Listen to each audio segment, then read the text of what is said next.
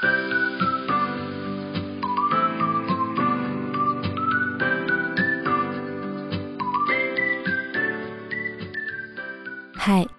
欢迎来到 R.S 的故事房。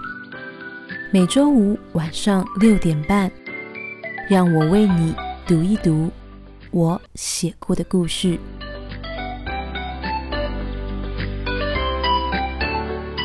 第二十一章：危险人物。有一支原子笔在崔雨欣的面前晃，蓝色原子笔。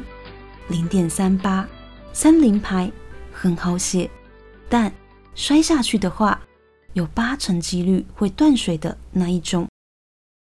崔雨欣愣愣的看着那支圆珠笔，看起来是看着，但他其实根本没有看进去，因为啊，他的心思都还留在昨天晚上。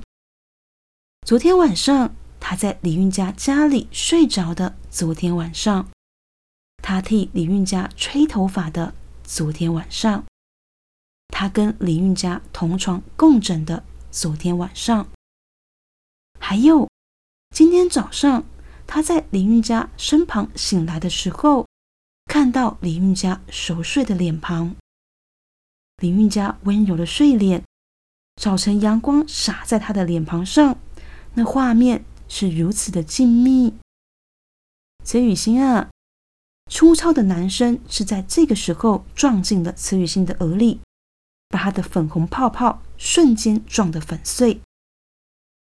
崔雨欣没好气的抬眼，果然又是郑仁伟。你干嘛啊，郑仁伟？他抓起资料夹往郑仁伟的腹部搓，以示反击。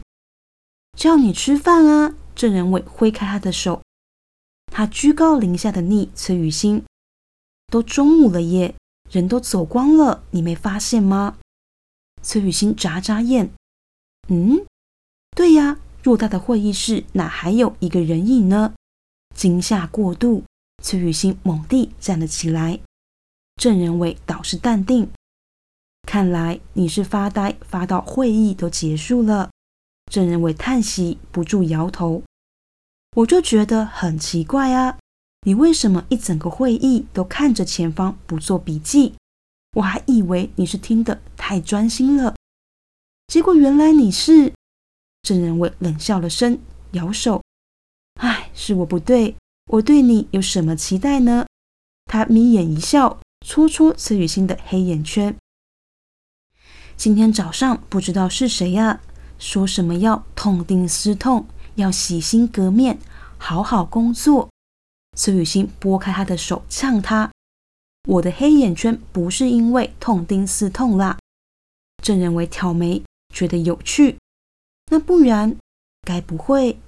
嗯，对耶，你昨晚在干嘛？我怎么没有想到要问你呢？郑仁伟唇角一抹坏笑，他知道崔雨欣昨天住在李运家家里的事。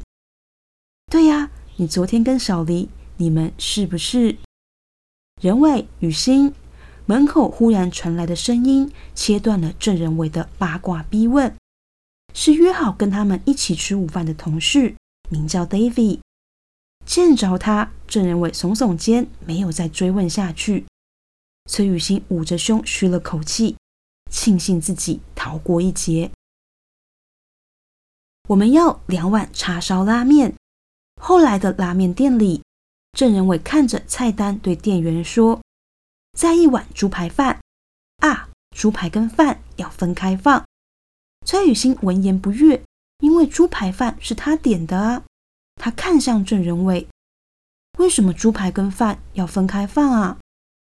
郑仁伟是气定神闲：“那是因为我要吃你的猪排呀。”他神色自若：“这样放我比较好夹。”崔雨欣气得涨红了脸，她看向店员：“那其中一碗叉烧拉面的叉烧跟面也要分开放。”她没好气地对店员说。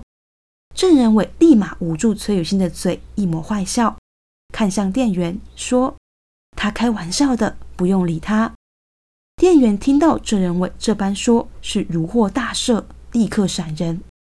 郑仁伟这才松开手。崔雨欣大口喘气，认真考虑，在他的猪排送上来之前，要不要先朝郑仁伟的臭手狠咬下去。好啦，好啦，桌子另一头的 David 出声劝架，把筷子递给崔雨欣。雨欣，不然我的叉烧分给你吃好吗？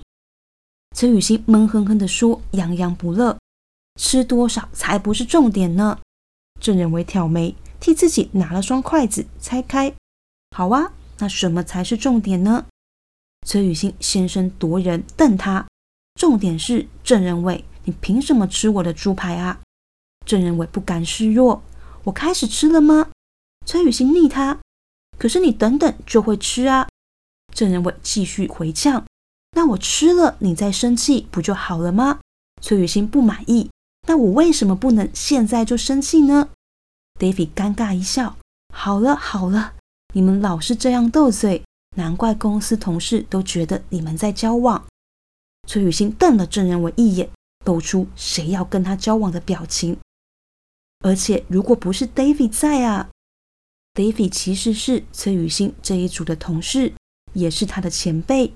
当着他的面，崔雨欣才不好意思跟郑仁伟继续吵下去。崔雨欣长长叹息，无奈的往旁边坐了一格，借此跟证人伟保持距离。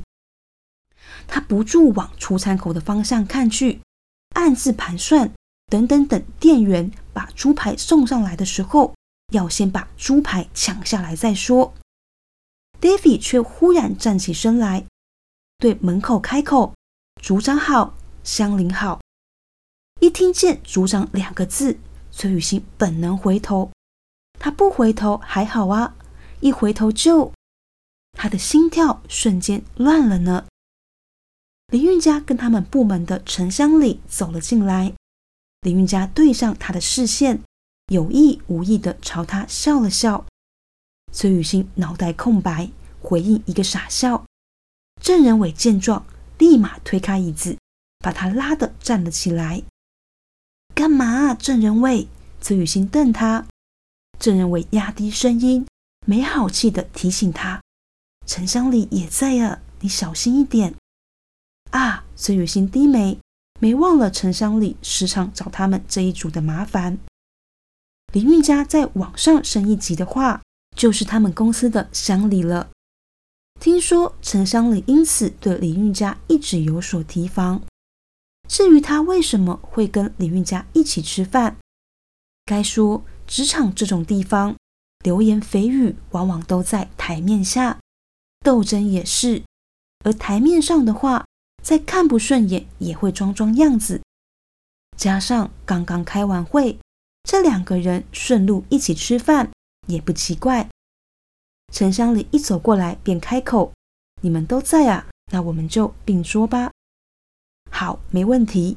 David 立刻答应。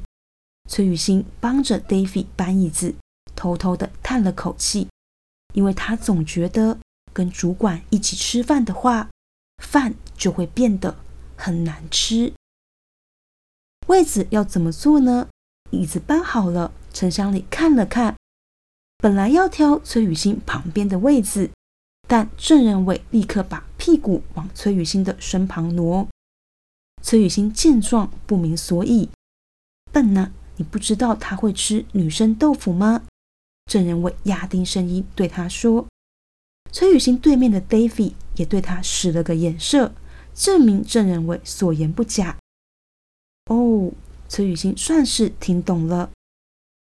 陈香丽最终在 David 的身旁坐了下来，而当李运家选择在郑仁伟身旁坐下的时候，没想到陈香丽精明的小眼忽然往李运家的身子打量了下，笑了笑。运家啊，陈香丽脸上的横肉因笑意而晃荡着，他开口：“我们一起坐吧。”陈香丽说着，拍拍身旁的空椅。崔雨欣见状。她不自觉地皱紧了眉。